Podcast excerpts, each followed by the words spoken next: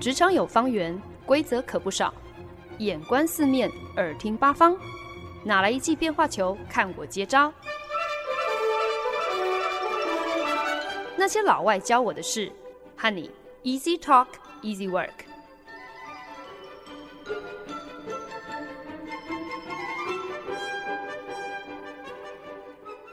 您现在收听的是《那些老外教我的事》，我是节目主持人焕恩。前几天我真的是屋漏偏逢连夜雨，也就是现在年轻人常说的水逆。先是在办公室上厕所的时候，其实根本也没怎样哦，没有什么特别突然的动作，或者是特别大的动作，或是根本反正没有干嘛，就只是从马桶上一起身，忽然之间就觉得自己的腰椎一阵抽痛。然后发现，从那之后，我只要从座位上要站起来的时候，想要挺直腰杆就会痛，下楼梯也会痛，搞得自己一整天只能够用慢动作来进行。不小心弄痛自己的时候呢，还会时不时发出一些哀哀叫的怪声。然后呢，就是要一只手扶腰。整天下来做这样的一个动作，真的就像是一个小老太婆一样哦。这样也就算了，谁知道我在下午的会议当中，难得有同事很热心的贡献了他特别去买来的瑞典糖果。我吃了一个叫做 Swedish Fish 瑞典鱼的这个酸甜软糖，没想到这个软糖黏到一个不行，我边吃边讲话都有困难了。要把粘黏在牙齿上的糖果残骸清干净，也要花上我好一番功夫。最后呢，还得要用舌头好好检查一遍。这个时候我就赫然惊觉，呃，等等。我的牙齿感觉好像哪里不对劲哦。这个瑞典鱼软糖粘牙的程度是粘到连我一颗臼齿上补牙的东西 也一起被它粘走了。这下可好，我不只得要整挤，还得要看牙。而且真的是让我非常的头大，在任何情况之下，任何时候你需要看医生就已经够麻烦了。可是呢，你如果是要在美国看医生啊，那真的更是麻烦中的麻烦。以牙医诊所来说，预约请早，因为美国牙医才不像台湾那么好约。今天你打电话去挂号，恐怕你只约得到两个月以后的时段了。不过，我就是这几天发现最吊诡的是，如果今天你真的很急，急到你表示自己不需要洗牙，我就只是想要看牙医而已。忽然之间，当天下午就会冒出了三个空档，可以来让你预约。没错，美国牙医。在这边有另外一个让可能台湾的听众朋友非常不能够理解的地方，那就是美国的牙医他们都不会亲自洗牙。洗牙这种，我也不知道是比较技术层面还是比较劳力活的工作，基本上都是交由一位叫做洁牙师的专业技术师、技术员来处理哦。是要等到洁牙师洗完你的牙之后，真正的牙医才会出现来跟你闲聊两句，然后呃，基本上你的洗牙就这样就结束了。所以我一直在想，说不定如果今天牙医师他们也都能够亲自下海来帮病人洗牙的话，那么美国牙医诊所的预约搞不好就不会像现在这样子的一约难求。他们就是特别喜欢在一些可能不需要分工那么细的地方，硬是要呃各司其职，反而造成很大的呃没有效率，很大的这个呃病人的不方便。反正呢，在我闪到腰，然后补牙的东西被软糖粘掉之后，我隔天就兵荒马乱的打了一堆电话。那运气还蛮好，就顺利的约到了整体医生还有牙医师。整体门诊差不多就是一个小时。那呃，医生花了大概十分钟的时间了解了我的状况，了解我受伤的这整个经过。那也稍微问了我呃，在过去一天已经采取了什么样子的措施来舒缓呃疼痛的这样的症状。那目前可能还有哪一些动作可能呃会造成我的背部的不适跟疼痛等等等。然后呢，他也实地的，就是测试了我的肌力，确保说我的疼痛其实呃并没有一些神经或是末梢神经这样子的受伤或是疼痛的情况。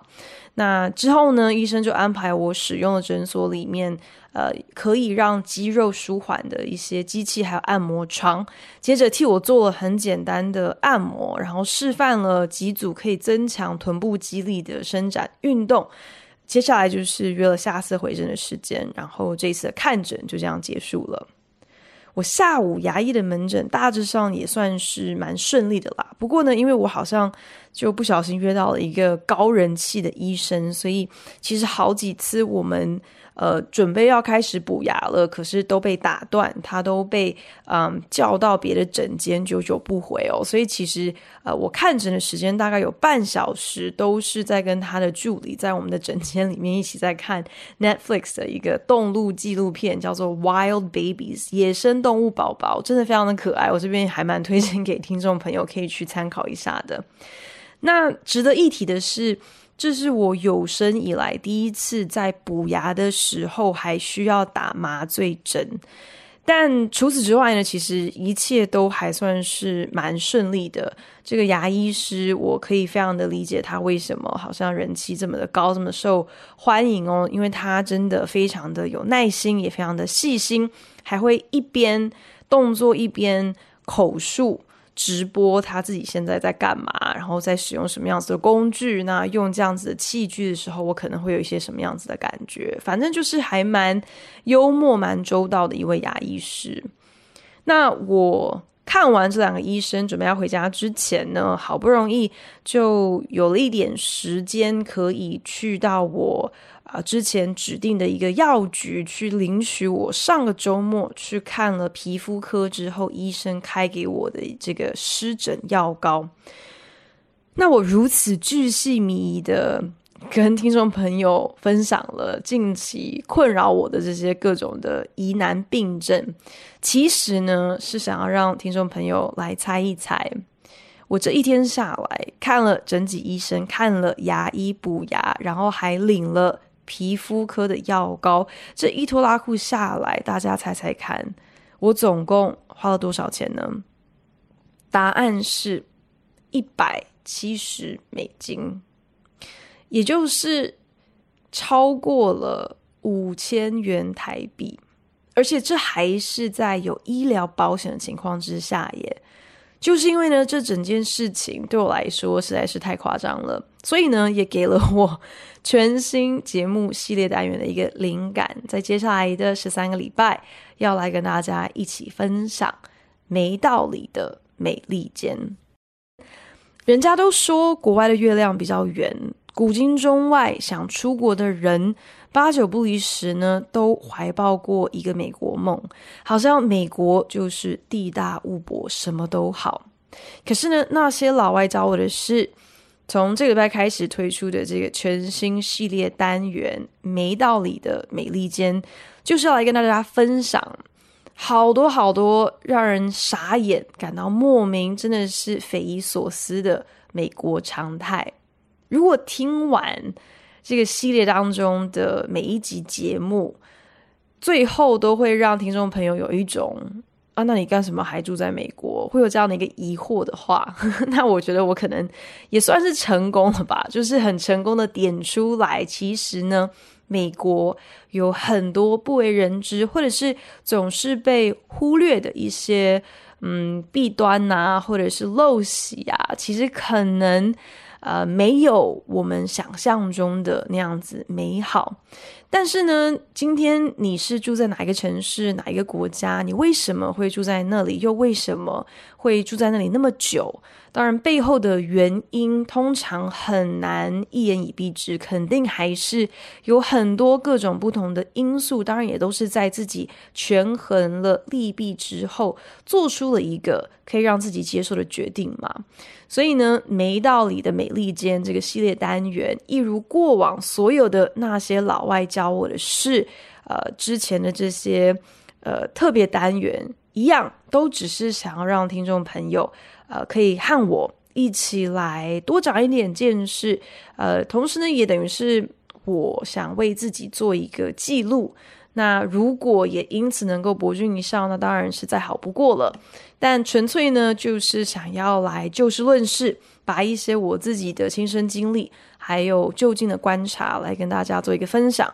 可能有的时候也顺便稍微吐一吐怨气，但是呢，在这边想要郑重声明一下，希望大家也不需要太认真或者是太 judgmental，拜托不用劝退我啊，你还是赶快搬离美国啊，或者是说一些你如果真的这么不爽美国，你就不要住啊这样子的话，其实呢，这都不是重点，也不是我想要做这个单元的动机哦。没道理的美利坚第一集就是想来跟大家聊聊美国有贵到会让你破产的 healthcare，贵到让你破产的医疗保险。刚刚提到，我一天下来看了两个医生，拿了一份药就可以花掉超过五千元台币。早上去的那间整脊诊所，因为呢不在我的公司所提供的医疗保险的合作网络内，所以呢七十五美元呃的这个诊疗费，我必须要全数自费。那下午的这个牙医诊所，虽然呢是在我的医疗保险的。呃，等于是保单的合作网络内哦，可是呢，保险涵盖完之后，补牙费用仍然有五十九块美金是需要由我自己负担的。那我回家之前，终于找到时间跑去药局领药。那这个其实也没什么了不起的，皮肤药膏竟然也要个三十五美金。那以上呢，这基基本上都是已经是保险有涵盖下的费用了，所以呃，换作是呃，如果我今天是一个完全没有任何医疗保险的人的话，那今天的账单肯定不止一百七十元。本来呢，我其实是想要去一间别人推荐给我的一个评价非常好的牙医诊所。可是呢，事先打电话过去要预约洗牙的时候，才发现原来呢，那一间这个牙医诊所，它并没有接受我的公司所提供给我的医疗保险方案。那那个时候呢，那个柜台小姐还非常热心的表示：“哎呀，因为你是初诊啊，那我们对新病人有提供一个特别的优惠哦，就是你自费洗牙，只要美金四百五十元就可以喽。”我当场。就谢谢他，然后立马把电话挂掉。大家应该都时有耳闻，美国的医疗保险真的是贵得离谱，甚至可以贵到让人破产。美国是全世界唯一一个没有提供全民健康保险的已开发国家，所有其他的已开发国家呢，基本上都是采取所谓的这个 single payer system 单一保险人制度。那最好的范例应该就是像是台湾的健保，还有英国的 NHS，英国的国民保健服务。那 Single Payer System 单一保险人制度呢，通常就是由公家机关或者是类似，或是半个公家机关全权来负责全国人民的医疗保险。这个制度确保所有的人都适用同一套医疗保险方案，并且可以用一样的价钱取得。必要的医疗资源，像是上医院看医生啊，做例行的一些眼科或者是牙科的检查啦，或者是购买处方药物等等。不过呢，这个前提是大家其实是还是可以自由去选择，说你想要去哪里看诊看病。所以呢，即便是在这个单一保险人制度之下，还是保有一定程度的选择上的自由。可是反观美国的 healthcare system，美国的医疗保险其实是采用一个 multi-payer system，这个多重保险人的制度。那这个意思呢，就是现在美国。呃，同时有由政府为六十五岁以上年长者所提供的这个 public insurance 这个公共医疗保险，但是呢，也有所谓的这个 private insurance 私人保险。那这些私人保险呢，原则上就是透过雇主提供给员工的一个基本福利之一啦。那其实，在美国目前应该有将近六成的。呃，拥有医疗保险的人，他们都是透过他们的工作、他们的公司雇主来提供的。那多重保险人制度基本上就是非常的完美的体现了所谓的自由市场机制。那我们都听说过，就是其实公部门做事既没效率，很长又会有一些很迂腐的这样的一个情况哦。所以，如果你今天想要把任何的事情能够做好，而且，或者是想要能够是比照可能最好的规格，或是最好的一个典范，那当然是理想的情况之下，是应该要让产业、让公司可以私营化，可以多一点自由市场的竞争。这样一来呢，不只是让消费者有更多的选择，同时呢，也可以让业者在良性的竞争下，呃，有更多的创新。可是，我们只要看看美国。一路走来如此失败的这样的一个医疗体制，我们应该就可以非常的肯定哦，这一套资本主义的逻辑其实呢，真的是完全没有办法适用于国民健康的议题上。但是背后究竟是为什么呢？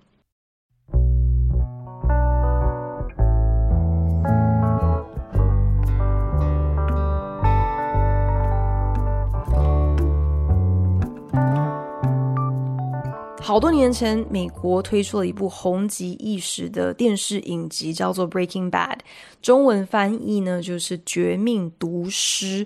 毒就是那个毒品、毒药的毒哦。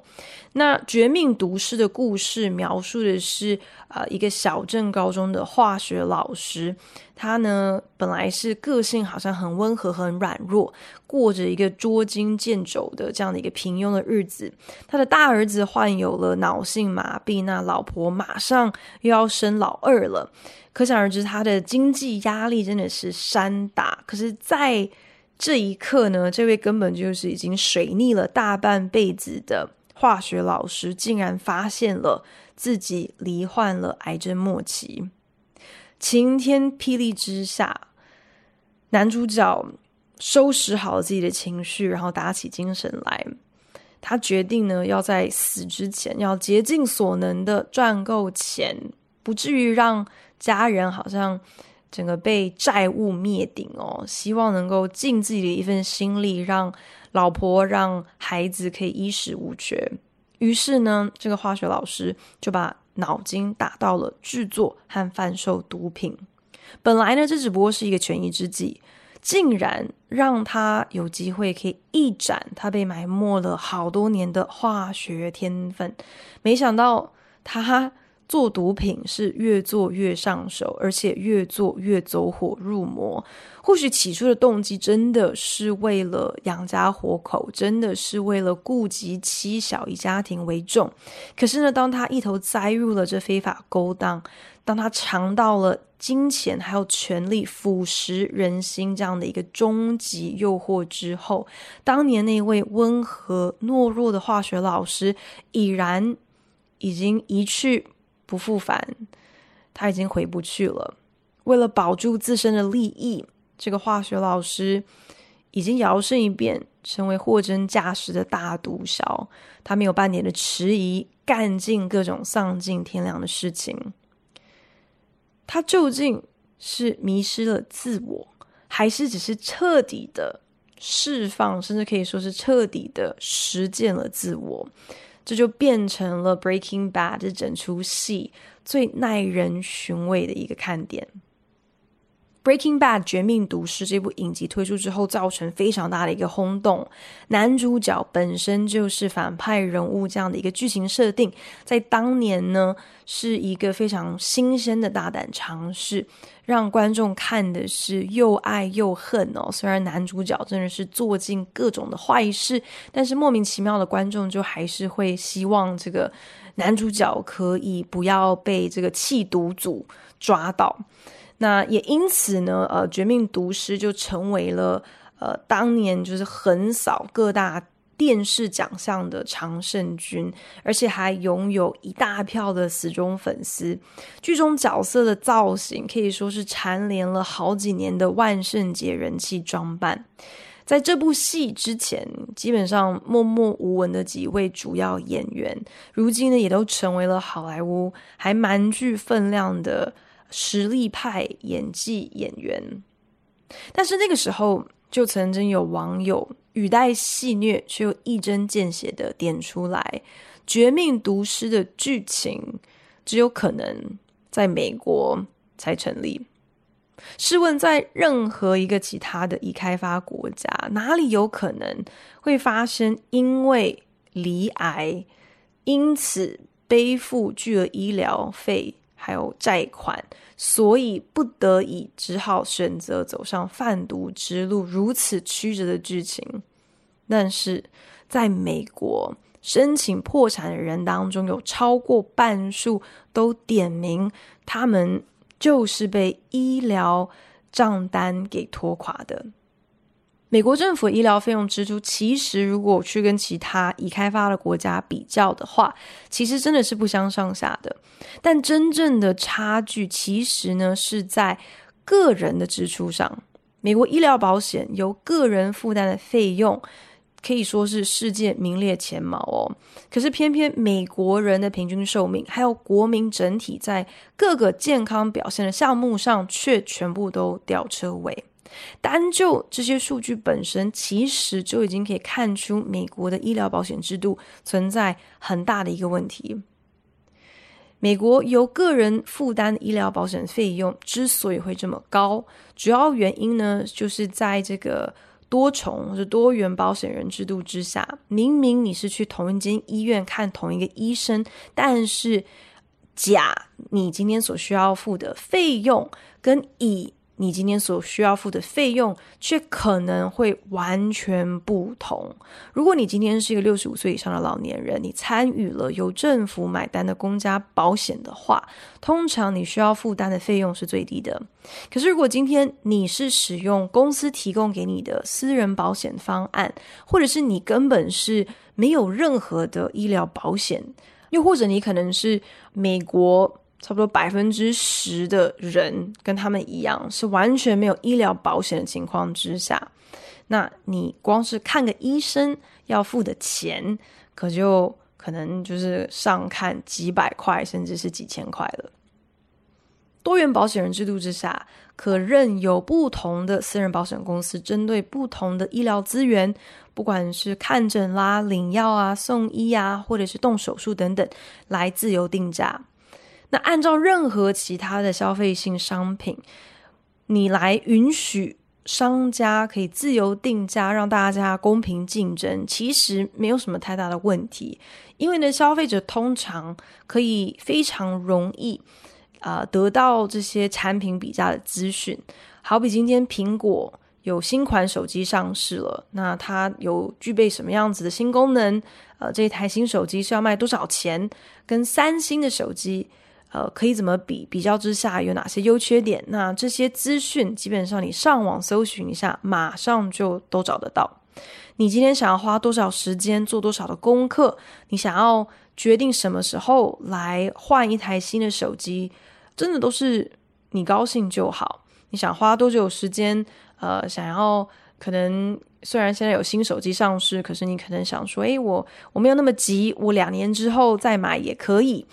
反正这些都不是问题嘛，时间不是一个问题。可是同样的这样的一个选购流程，却完全不适用于医疗资源，因为当你需要看医生的时候，通常这就是你最恐慌、最急迫、最不舒服、最有需求的时候。意思呢，也是这同时也是你的这个嗯谈判能力跟呃业者。讨价还价的能力最为薄弱的时候，比方说今天你需要动一个紧急的盲肠手术，你到底应该要去哪一间医院？要找哪一位医生？要用什么样材质的线来缝合？这些资讯并不是你随手可得的。再加上呢，你根本也不会有时间让你慢慢做功课，甚至搞不好你可能都已经痛得晕过去了，你根本已经失去意识，没有办法亲自做任何的决定。在这样紧急的情况之下，如果你今天刚好人是在美国，刚好你用的是一个。呃，动手术、开刀项项目一律都必须要自费，而且自费金额又定得非常高的这样的一个很差劲的私人保险方案的话，在这样的情况之下，货比三家根本就不是一个可行的选择。你的盲肠都已经要爆掉了，你哪里还有时间上网 Google 去货比三家？所以简单来说呢，美国的医疗保险根本就是打着自由市场的旗帜。来绑架全国人民。几年前，波士顿地铁发生了一件非常可怕的意外，一位女性乘客她在下车的时候，一个闪神不注意踩空，就直接。跌落进去地铁和月台之间的那个空隙，整个人就这样卡在夹缝中哦。当时他的大腿上有一个伤口，是深可见骨。他周遭的这些呃其他的乘客都非常着急，都想要赶快出手相救。只是没想到呢，这位女乘客竟然忍着痛，然后惊呼：“拜托大家不要叫救护车，千万不要叫救护车！”当下大家都觉得莫名其妙，想说：“哎，小姐，你你已经伤的这么重了耶，你怎么这么想不开，还叫大家千万不要叫救护车？”结果呢，这位女性乘客就一边忍着痛，一边解释，因为自己现在有的这个 health insurance，她的医疗保险的方案是奇差无比，她没有办法负担救护车的费用。当时大家都劝他啊，你现在已经很危急了，你就不要担心那么多了。你现在马上就需要送医急救。如此离谱的真实新闻事件，只不过是凸显了美国更加离谱的这个医疗体制、医疗保险的费用。今天叫一台救护车的钱，可能是两百多美金到两千多美金不等。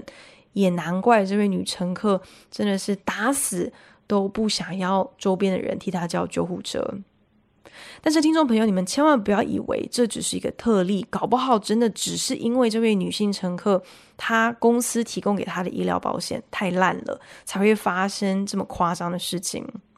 可是呢，不过就是几年前，民主党有一位国会议员，国会议员哦，原则上应该手头上的整体的资源会相对更丰富一点吧。可是呢，这位国会议员在一场造势活动现场，忽然之间盲肠破掉了。他当下第一个念头竟然是：天哪，这会要花我多少钱呢？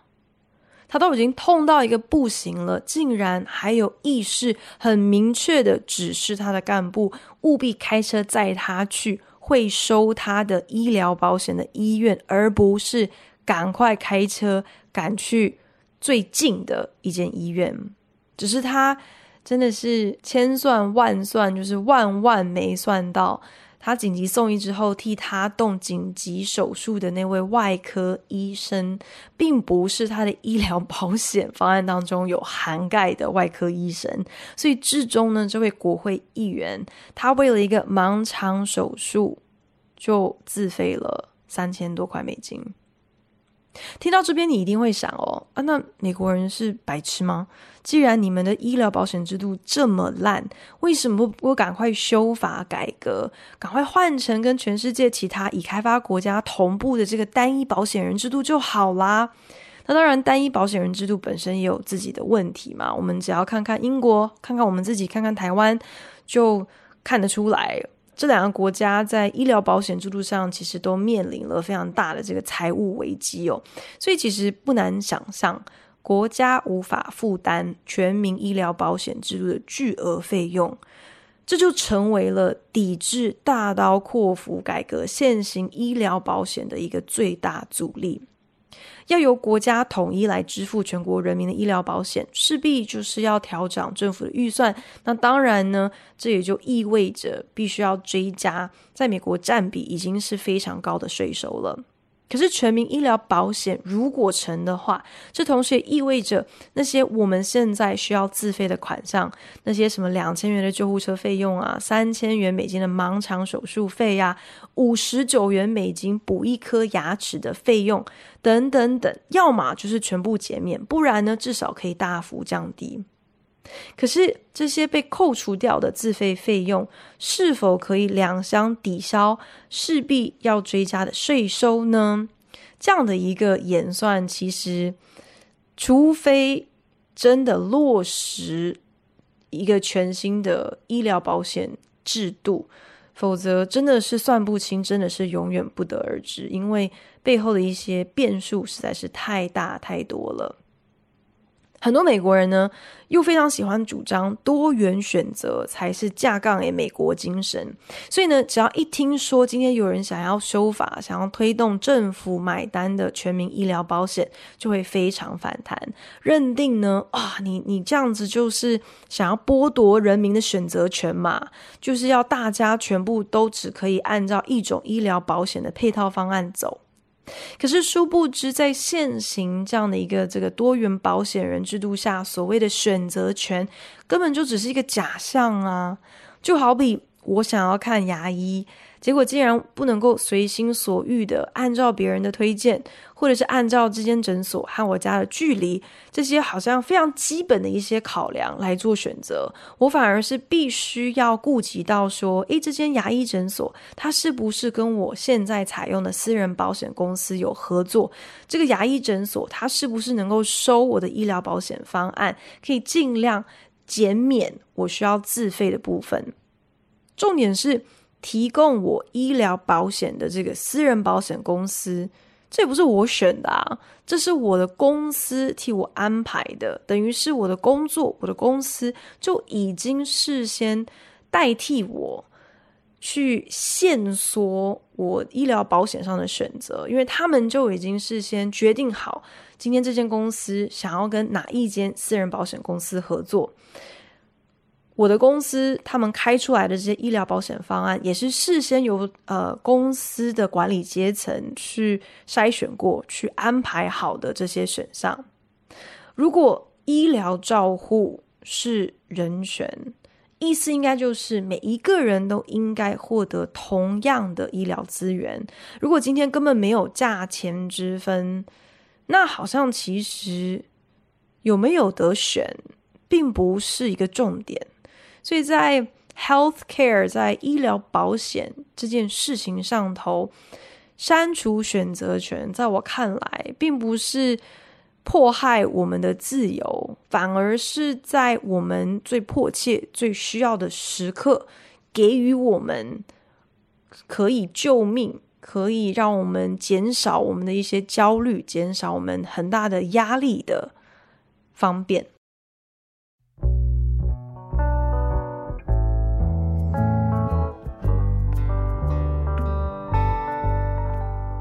本节目由好家庭联播网、台北 Bravo FM 九一点三、台中古典音乐台 FM 九七点七制作播出。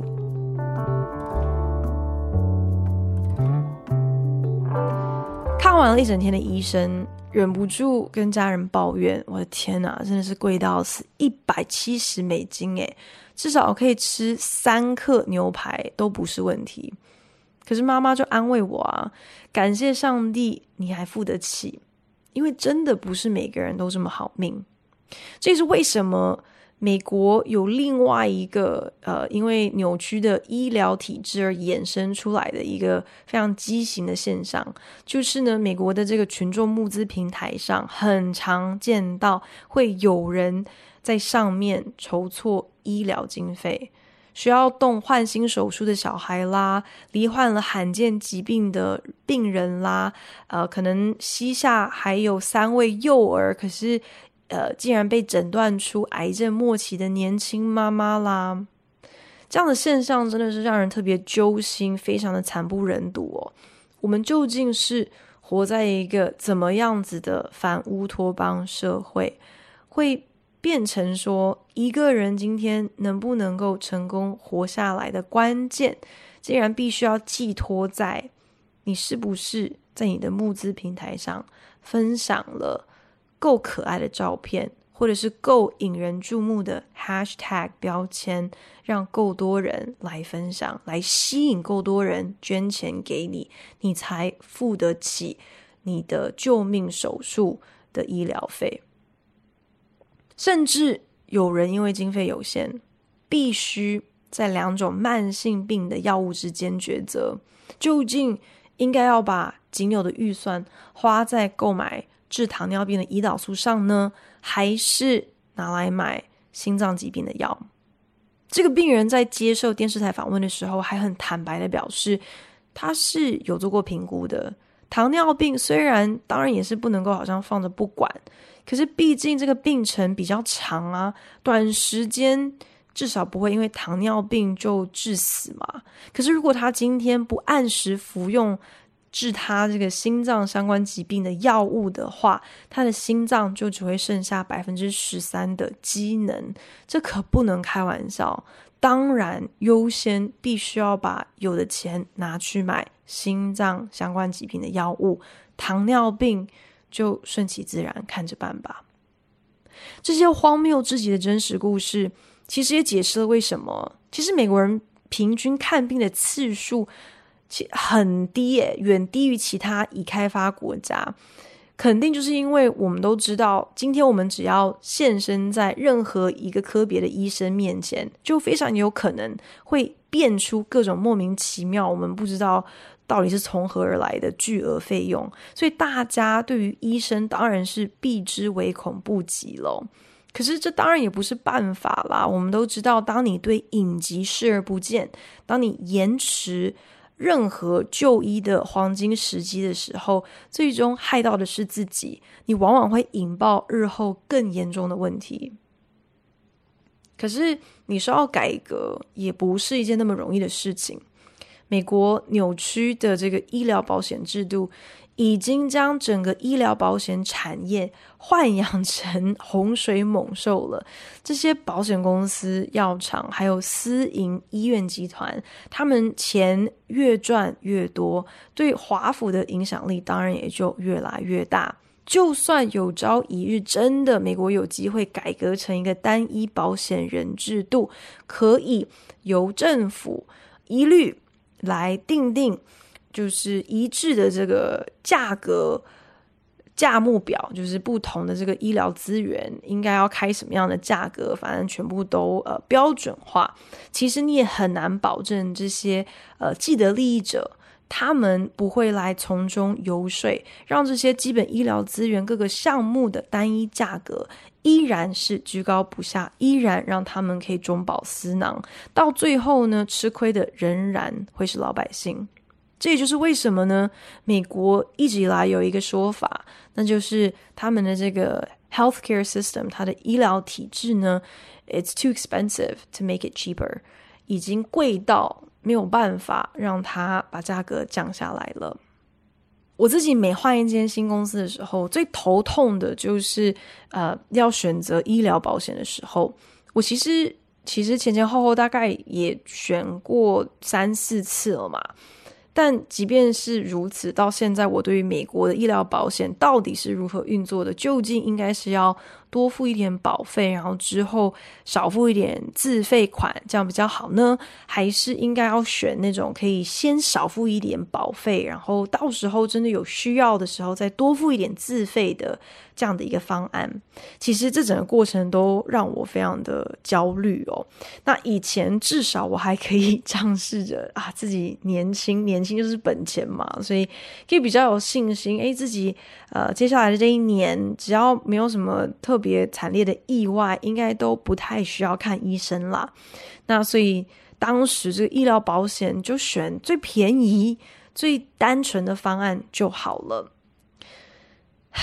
但现在我也来到了一个上个厕所都可以闪到腰的年纪了。对于美国这样子残破不堪的医疗保险制度，好像应该要多花一点功夫来研究研究了。如果没道理的美利坚第一单元可以让大家更多的珍惜台湾的健保、台湾的医疗资源，我觉得那真的是太好了。那当然，我也知道健保仍然有很多需要被改善的呃空间。可是呢，至少在台湾，你去看个牙医，你只要付台币五十元的挂号费。你生小孩住院的时候，你不用抱着“哦天哪，每多住一天医院，我的荷包就在大失血”这样的一个觉悟。如果今天你真的不幸被诊断出重症，医药费的负担再大，会因此而宣告破产的人口比例，我相信在台湾应该仍然不算多数吧。至于我自己究竟为什么还要继续住在这个没道理的美利坚呢？那就让我们拭目以待，是不是做完这个系列单元之后，我也能够有一些什么样子不一样的醒悟？会不会就赫然惊觉，我干什么还要继续在这里做冤大头了呢？谢谢您收听今天那些老外教我的事，我是焕恩。如果你也有观察到，在美国或者是在其他国家，有哪一些不可思议、让人无法理解的荒谬常态？非常欢迎你可以上节目的脸书专业来跟我分享哦。那我们就下礼拜同一时间空中再聊喽，拜。